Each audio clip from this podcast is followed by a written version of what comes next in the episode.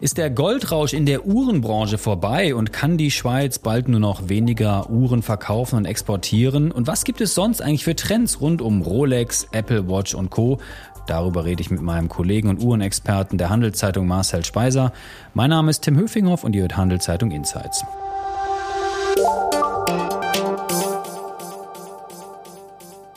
Hallo Marcel. Hi Tim. Du, wir hatten zuletzt so etwas wie einen Goldrausch im Uhrenmarkt. Ist der jetzt vorbei? Ist zu befürchten, äh, dass er vorbei ist. Alle Erwartungen gehen in diese Richtung. Was heißt das, Goldrausch vorbei? Bricht das Geschäft jetzt ein oder? Goldrausch wie macht man äh, fest an der Tatsache, dass 2023 äh, ein Rekordjahr für die äh, Schweizer Uhrenindustrie sein äh, oder gewesen ist. Ähm, die Daten sind zwar noch nicht definitiv, aber es, es deutet alles darauf hin, dass äh, exportmäßig die Rekorde äh, aus dem Jahr 2019 äh, gebrochen werden. Da ist es immer schwierig, das zu toppen, aber ähm, nun gibt es halt die Tendenzen und Erwartungen, dass es eher abwärts geht. Und warum sollte jetzt hier in 2024 das Geschäft nicht mehr so gut laufen? Ja, wenn du dich umschaust in der Welt, dann siehst du ganz viel, äh, ganz viele Dinge, die du eigentlich lieber nicht sehen willst. Du siehst äh, Krieg im Nahen Osten, du siehst Krieg nach wie vor äh, in Europa, also in der Ukraine. Du siehst ähm, inflationäre Tendenzen, du siehst äh, Menschen, die unter einem teureren Leben ähm, oder Lebenshaltungskosten leiden. Das spüren ähm, auch die Uhrenhersteller dann, die weniger verkaufen können. Das spüren natürlich auch die Uhrenhersteller, weil die bedienen ja nicht nur die Superreichen, denen, äh, denen es egal ist, ob sie zwei oder drei Milliarden auf dem Konto haben, sondern sie bedienen Leute wie du und ich. Und wir überlegen uns halt äh, dreifach, ob wir 3000 oder 5000 Franken ausgeben sollen für eine neue Uhr. Und die äh, Uhrenindustrie natürlich für den Schweizer Standort enorm wichtig ist. Die ist äh, enorm wichtig, ist äh, eine der wichtigsten Exportbranchen der Schweiz, das ist ganz klar. Nicht so stark wie Pharma, aber äh, äußerst relevant und auch imagemäßig äh, für die Schweiz sicher ein Faktor. Den einen oder anderen Uhren-Podcast habe ich ja schon mit dir gemacht. Äh, bin selber kein Uhrenexperte, deshalb freue ich mich immer, wenn du hier ins Studio kommst und mir ein bisschen erklärst, wie das funktioniert. Ich habe gelernt, es gibt ja einen unheimlich wichtigen Markt für neue Uhren und es gibt einen unheimlich wichtigen Markt für Secondhand-Uhren. Erklär doch mal, wo der Unterschied ist und wo diese beiden Richtungen oder diese beiden Märkte sich hinbewegen? Sie haben sich äh, 2023 in unterschiedliche Richtungen äh, entwickelt. Ähm, wie, wie bereits erwähnt, der Neumarkt äh, er, hat ein neues Hoch erlebt. Ähm, der Secondhand-Markt ist seit anderthalb, fast zwei Jahren am Schrumpfen.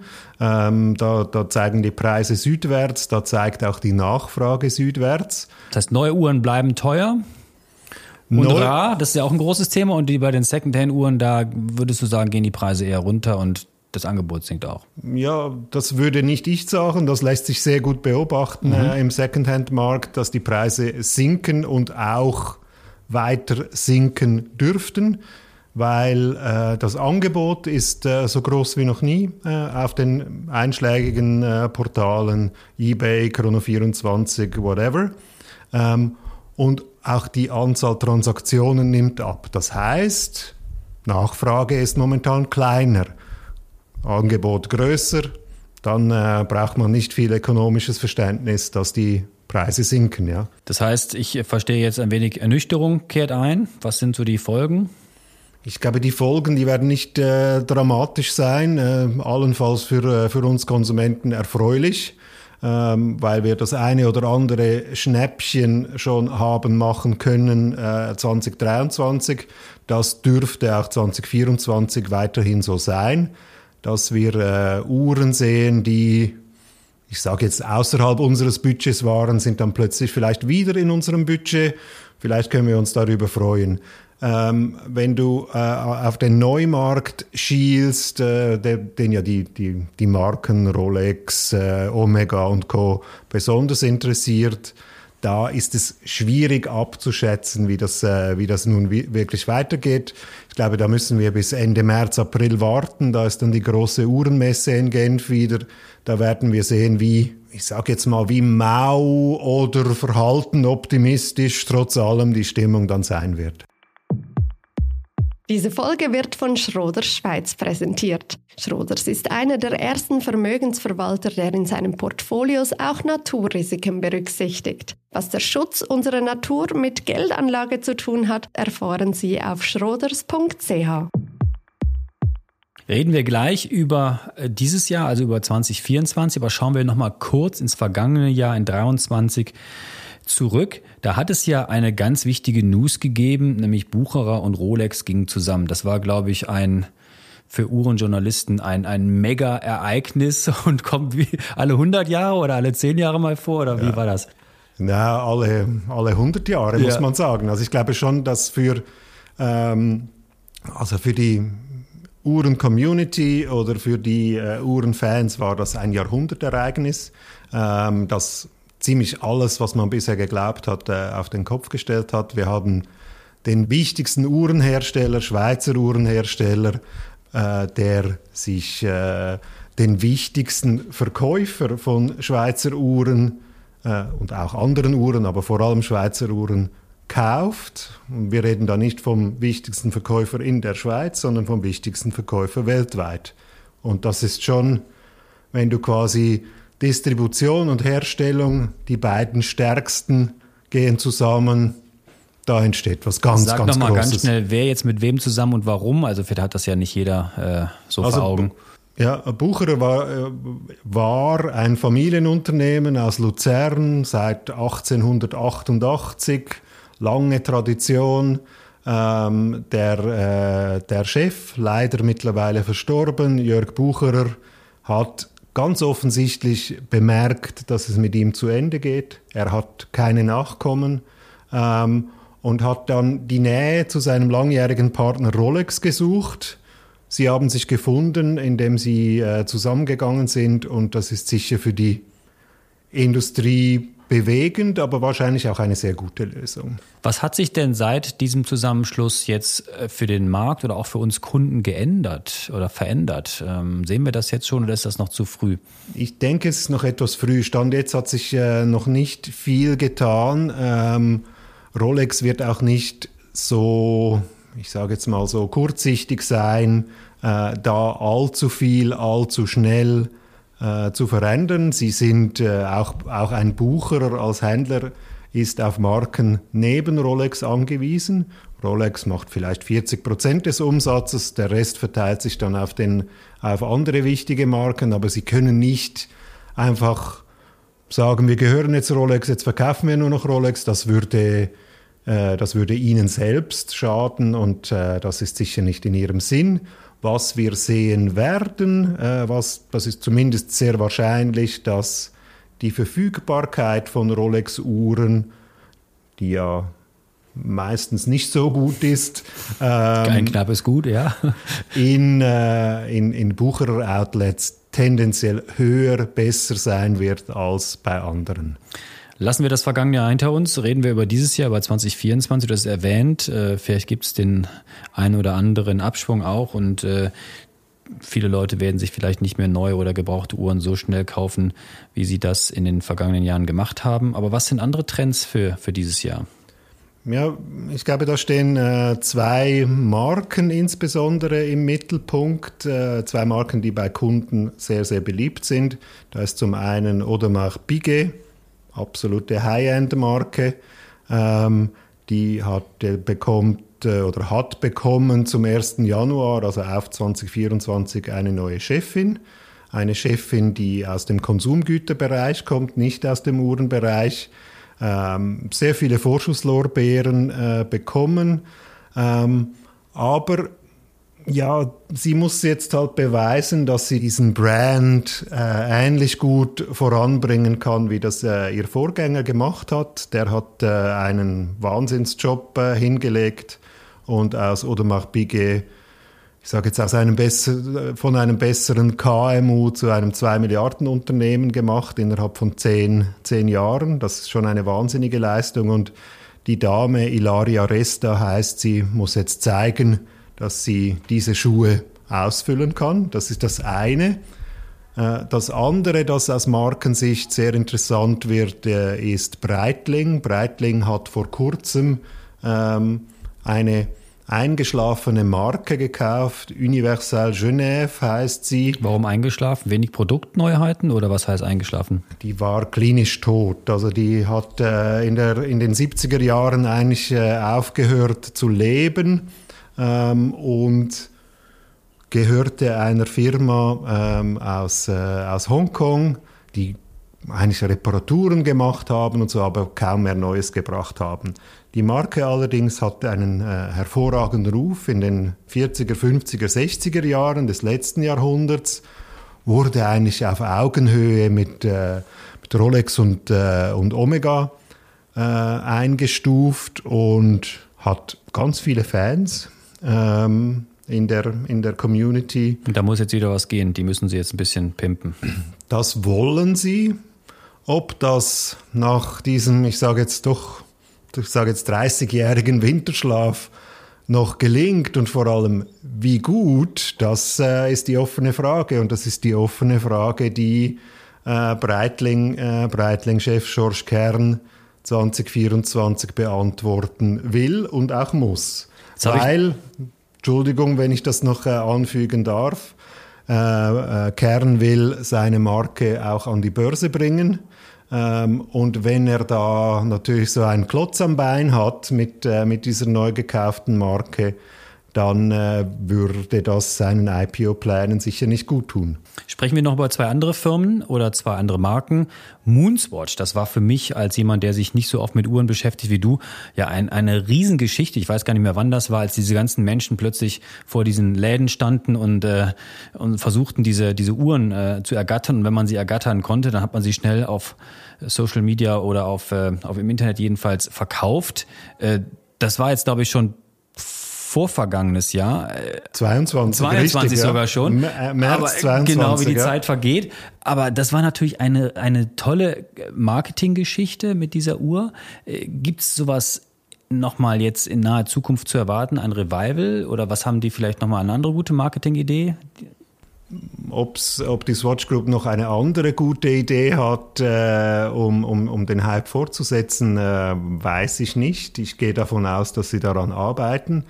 Ähm, sie haben ja auch 2023 quasi eine Fortsetzung zur Moonswatch geliefert äh, mit, äh, mit einer Swatch, die sie zusammen mit ihrer Edelmarke Blancpain lanciert haben. Da war auch ein Mini-Hype. Ja, ich hätte jetzt gesagt ein Hypechen.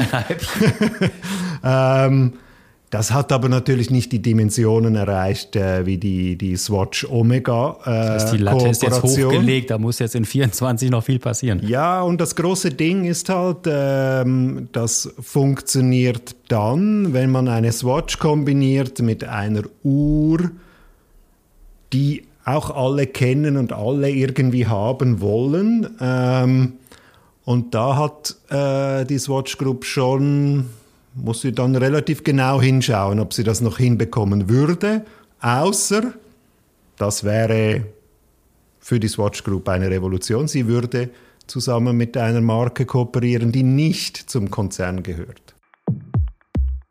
Diese Folge wird von Schroders Schweiz unterstützt. Wie Schroders Nachhaltigkeit in seinem Investmentprozess integriert und Fortschritte misst, erfahren Sie unter schroders.ch. Jetzt gibt es noch eine andere große Firma, die kommt da aus USA, die heißt Apple. Nie gehört, was ist das? genau, die mischen auch im Uhrenmarkt mit. Und ähm, wie läuft denn das da eigentlich? Weil ich habe das Gefühl, gerade die junge Generation, die stürzt sich eher auf diese elektronischen Gadgets statt so, ich bin jetzt mal ganz böse, so langweilige Schweizer Uhren, wo sich noch alles irgendwie mechanisch dreht. Absolut richtig. Also Apple ist äh, nicht eine Marke, die mitmischt. Apple ist die Marke, die die Handgelenke der Welt dominiert. Die größte Uhrenfirma der Welt, die Firma, die am meisten Umsatz macht mit Uhren. Da kann selbst Rolex von den Zahlen her einpacken. Was die mittlerweile alles können, den Blutdruck messen und über Satellit einen Notruf absetzen. Also es ist ja mehr als eine Uhr, ja, eine Uhr. Das ist sicher mehr als eine Uhr. Äh, für viele Uhrenmanager in der Schweiz ähm, leider, muss ich sagen, eine Spielerei, was nicht zutrifft in meinen Augen. Ähm, du hast das Stichwort Blutdruckmesser gebracht. Das ist ein sehr gutes Stichwort, weil da Apple einen Patentstreit verloren hat, das im Dezember. Aha. Nein, der, den Streit, Entschuldigung, haben sie schon länger verloren, aber jetzt im Dezember mussten sie ähm, den Verkauf gewisser Modelle, neuer Modelle, ähm, aussetzen, wegen, weil sie eben den Patentstreit verloren haben für dieses Blutdruckmessmodul. Ähm, da wird sich jetzt zeigen, ob sie Ersatz einbauen können, ob sie Tantiemen zahlen für die Nutzung dieses Patents. Ähm, also ein herber Rückschlag für eigentlich eine, eine, eine Produktkategorie, die sonst sehr, sehr gut lief. Die Kategorie läuft sehr gut, das ist richtig. Der Rückschlag ist auch da. Es betrifft nicht alle Modelle, es betrifft die neuesten Modelle, die natürlich auch am meisten verkauft werden oder in, in Zukunft verkauft werden sollen. Ähm, ja, es, es wird sich zeigen, wie stark äh, das die Verkäufe tatsächlich beeinflusst. Etwas allerdings ähm, ist diesbezüglich äh, noch, noch relevant, was ich äh, gerne anbringen möchte. Die Beliebtheit von, äh, von Smartwatches versus, du hast langweilig gesagt, ähm, mechanischen Uhren aus Schweizer Produktion, die ist schon sehr, sehr augenfällig. Apple hat, äh, wenn man sich die Zahlen anschaut, eigentlich ein ganzes Segment von Uhren aus Schweizer Produktion praktisch ausradiert. In diesem, in diesem unteren Preissegment äh, hat, hat Apple Verwüstungen angerichtet bis dann machen wir den Kreis wieder etwas zu bis zur Moonswatch. Die hat dann da in diesem, äh, in diesem unteren Segment wieder für Schub gesorgt. Aber der Einfluss von Apple ist gigantisch, auch wenn das die Uhrenmanager nicht so gerne sehen. Sag mal, wenn man jetzt sich in der Yellow Press umschaut oder in Social Media, dann äh, habe ich oft den Eindruck, äh, dass dort viele Promis auch mit ihren Uhren gezeigt werden. Ist das eigentlich etwas, was zunimmt, dass diese Marken versuchen, über Promis und über diese Kanäle Werbung zu machen, also wie auch Kleidung und andere Hersteller das auch probieren oder wie ist das einzuordnen? Das ist äh, zum einen ein neueres Phänomen, würde ich sagen, äh, zum anderen äh, sicher teilweise aktiv gesteuert von den Firmen. Äh, die irgendwelche ähm, Werbeverträge mit äh, Prominenten abschließen, ähm, aber auch getrieben von der, ich sage immer Community, von der wachsenden Zahl von, von Uhrenfans, die Uhren eigentlich Teil oder zu einem Teil der Popkultur machen. Und es ist richtig, vor fünf Jahren hat man dann äh, noch gesehen, Rihanna trägt äh, ein Kleid von, ich sage jetzt irgendwas, von Dior oder von Chanel. Äh, vielleicht noch an einer Gala Schmuck von Chopin, aber die Uhr hat nie eine Rolle gespielt. Jetzt spielt sie sowohl bei weiblichen als auch männlichen Stars äh, eine relevante Rolle und wird aktiv äh, benannt auf Social Media oder bunte Gala Vogue, was es da alles gibt. Und das ist schon ein neues Phänomen und ein Phänomen, das 2024 sicher tragen wird. Gut, wir kennen das auch von bekannten Schweizer Tennisspielern, welche Uhren sie tragen. Ex-Tennisspielern, genau. Er spielt immer noch ein bisschen Tennis, privat vielleicht. Aber ähm, Taylor Swift beispielsweise, also die Pop-Ikone, ist die dann auch ein Uhrenrepräsentant oder schaut man da auch hin oder äh, ist sie da kein... Meines Wissens hat Taylor Swift selbst kein äh, Endorsement von einer Marke. Sie soll... Ähm, wie man auf Social Media sehen kann, einige Uhren besitzen. Nothing uh, to talk about, aber lustigerweise wurden, äh, wurden kürzlich ihre Liebhaber, die aktuellen und die verflossenen, äh, von einem Magazin gerankt nach dem Wert deren Uhrensammlung und das war, äh, das hat äh, im Internet ziemlich eingeschlagen. Okay, ja, genau. und wer hat da gewonnen? Das äh, war ein Verflossener, ein Musiker, John Myers, der soll eine Sammlung von äh, Uhren haben, die 3,3 Millionen wert ist, Dollar. Aber er ist nicht mal an der Seite von Taylor Swift. der hat jetzt offenbar mehr Liebe zu seinen Uhren entwickelt als zu seiner äh, verflossenen, richtig.